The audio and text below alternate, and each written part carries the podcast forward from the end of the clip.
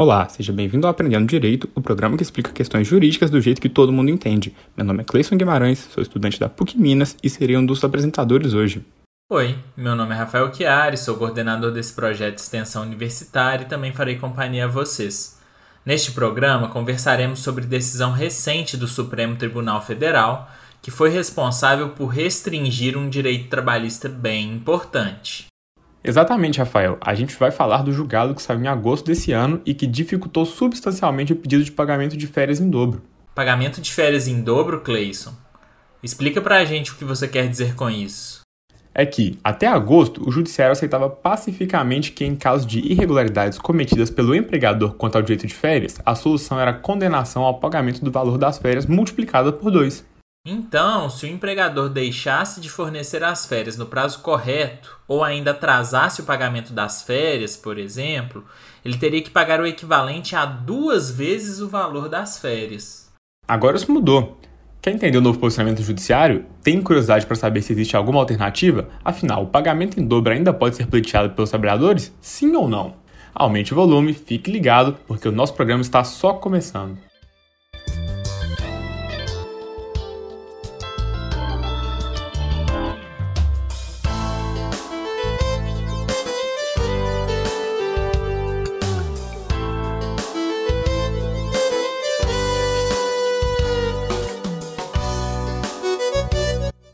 Antes de mais nada, é importante que se explique que o valor devido pelas férias é maior do que o salário do mês. Isso por duas razões. A primeira e mais simples de entender relaciona-se a uma novidade da Constituição de 1988.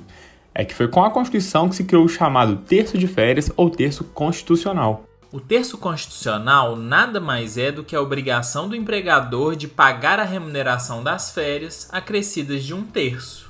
Portanto, se a remuneração mensal do empregado é igual a R$ 1.500, para calcularmos o valor das suas férias, precisamos contabilizar esses R$ 1.500 mais um terço, ou seja, R$ 1.500 mais 500 reais, que dá um total de 2.000 reais. Então tá, o terço constitucional é o primeiro motivo que faz o valor das férias ser um pouco mais alto do que o salário. Além disso, existe também a previsão legal de que as férias serão pagas de acordo com a remuneração do empregado, e não apenas de acordo com o salário. Como assim, Rafael? Salário e remuneração não são a mesma coisa? Não são, não, Cleison. Quando a lei fala de salário, ela está se referindo ao valor que está anotado na carteira de trabalho, ou seja, o pagamento mensal pelo trabalho prestado, sem acréscimo nenhum. Assim, salário e salário base são termos sinônimos que indicam o pagamento do valor que está detalhado na carteira. Trata-se de importância que não considera, por exemplo, o valor das horas extras ou mesmo das gorjetas pagas pelos clientes. Já remuneração é termo com significado mais amplo e que engloba não apenas o salário, engloba também os adicionais, a exemplo do adicional de horas extras ou adicional noturno, bem ainda as gratificações e as gorjetas. Vamos dar um exemplo para ficar um pouco mais fácil de entender. Raul foi contratado para trabalhar 8 horas por dia como garçom, recebendo um salário de R$ 1.500. Ocorre que, em determinado mês, Raul trabalhou alguns dias depois do horário, realizando o que chamamos de horas extras, e o valor dessas horas extras no fim do mês integrou 200 reais. Devido à sua dedicação e bom atendimento, Raul também foi recompensado pelos clientes com o equivalente a 400 reais de gorjetas.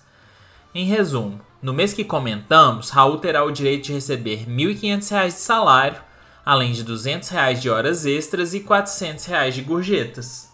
Logo, embora o salário de Raul seja apenas de R$ 1.500, a sua remuneração é mais alta. Afinal, reúne tudo que Raul recebeu em nosso exemplo, ou seja, o salário mais horas extras e também gorjetas. No exemplo que demos, a remuneração totalizou R$ 2.100. Assim, as férias têm valor mais alto do que o salário, pois além de serem acrescidas do texto constitucional, elas consideram o valor da remuneração do empregado. É por isso que, simplificadamente, as férias do personagem Raul do nosso exemplo seriam calculadas assim: remuneração de R$ 2.100 que considera o valor do salário, das horas extras e também das gorjetas, mais um terço, ou seja, 2.100 mais 700 reais, o que dá um total de 2.800 reais. Você tem razão, Clayson. Faz toda a diferença além indicar que a base de cálculo utilizada pelas férias é a remuneração e não o salário. Beleza, entendido.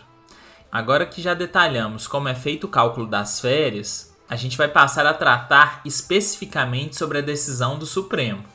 Como dissemos no início do programa, o Supremo definiu agora que só tem direito de receber o valor das férias em dobro o empregado que usufruir do direito às férias depois do prazo fixado na lei.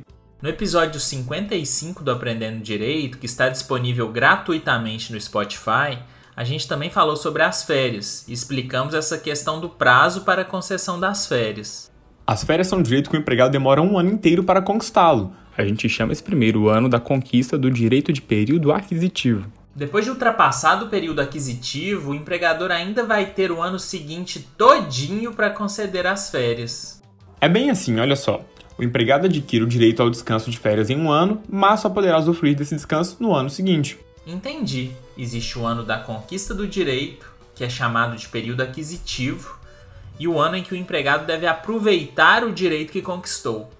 Este ano, para aproveitar as férias, é chamado de período concessivo das férias. Período aquisitivo e período concessivo, e cada um tem duração de um ano. É por isso que durante os primeiros dois anos do contrato de trabalho, o empregado só sai de férias uma vez. Eu não sabia disso, acabei de notar aqui. Excelente, Cleison. O que o STF decidiu é que as penalidades previstas em lei, como é o caso do pagamento dobrado das férias, devem ser interpretadas de forma restritiva, ou seja, elas só podem ser aplicadas na situação exata que foi descrita no texto da lei. Assim, as penalidades não podem ser aplicadas em casos parecidos, por exemplo. E embora a lei trabalhista preveja que o empregador deverá pagar as férias em dobro, ela só faz essa exigência quando o empregador deixa de fornecer as férias no prazo certo. Imaginem que o empregado trabalhou três anos e só foi tirar férias no terceiro ano. O empregador errou, né? Porque o primeiro período de férias precisava ser usufruído até o fim do segundo ano do contrato. Aqui, nesse caso, o STF não mudou nada. Quando o empregador não deixa o empregado tirar férias ou demora demais para dar as férias ao empregado, o empregador deverá ser punido com o pagamento do valor das férias vezes 2. Ocorre que outras situações em que o direito de férias é desrespeitado não atraem mais essa punição. Foi essa a mudança inaugurada pelo STF em agosto. Consequentemente, embora a lei descreva que o pagamento das férias deva acontecer antes do início do gozo das férias, mesmo que o empregador deixe para pagá-las só quando o empregado retornar das férias, as férias poderão ser pagas de forma simples, ou seja, a dobra não será devida. Da mesma forma, quando o empregador deixa para avisar o empregado sobre o dia que ele vai tirar férias muito em cima da hora, isso está errado. Segundo a lei, o empregador deve avisar o empregado sobre o dia exato das férias com no mínimo 30 dias de antecedência. Então, se o empregador avisa o empregado sobre as férias na véspera, está errado. O empregado precisa de um prazo maior para se programar. Vai que ele quer organizar uma viagem, por exemplo ou ainda combinar de visitar amigos ou parentes que moram distante. Mesmo sendo contra a lei o empregador decidir sobre a data das férias sem avisar o empregado com antecedência, o empregado não tem mais o direito de receber o pagamento dessas férias não avisadas ou avisadas muito em cima da hora em dobro. Em resumo, com a decisão do STF, essa punição mais grave, que é o pagamento dobrado das férias, só vai acontecer caso o momento para a concessão das férias for ultrapassado. Outras condutas, mesmo que erradas, não atrairão essa punição mais grave. No episódio 55, a gente deu outros exemplos de coisas ilegais que podem acontecer nas férias. Mas não importa qual foi a coisa errada. Tirando o atraso no ato de concessão das férias, nenhuma outra conduta é punida com pagamento em dobro. O empregado se lasca, mas o empregador dificilmente vai precisar pagá-lo pelas férias de forma dobrada. Na prática, é isso que ficou acertado no Supremo. Para efeitos de cumprimento da lei trabalhista, essa decisão do Supremo foi uma tristeza.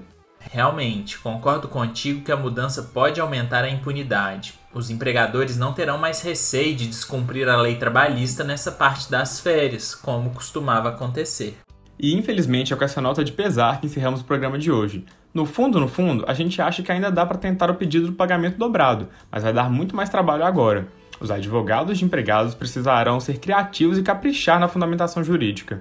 Quer trocar ideia com a gente? Quem sabe juntos nós conseguimos bolar um argumento convincente para pedir as chamadas férias em dobro. O nosso telefone é o 31 9 8339 9581. Gostaríamos de deixar o nosso muito obrigado às rádios parceiras que, apesar da falta de recursos do projeto, toparam fazer a nossa divulgação. Com o apoio de vocês, alcançamos muito mais gente. O Aprendendo Direito é uma iniciativa da extensão da PUC Minas sob a minha coordenação. Meu nome é Rafael Chiari. O meu é Cleison Guimarães. E já na semana que vem, a equipe do Aprendendo Direito estará de férias. Retornaremos com força total e cheios de novidades em fevereiro. Vocês não perdem por esperar. Um forte abraço.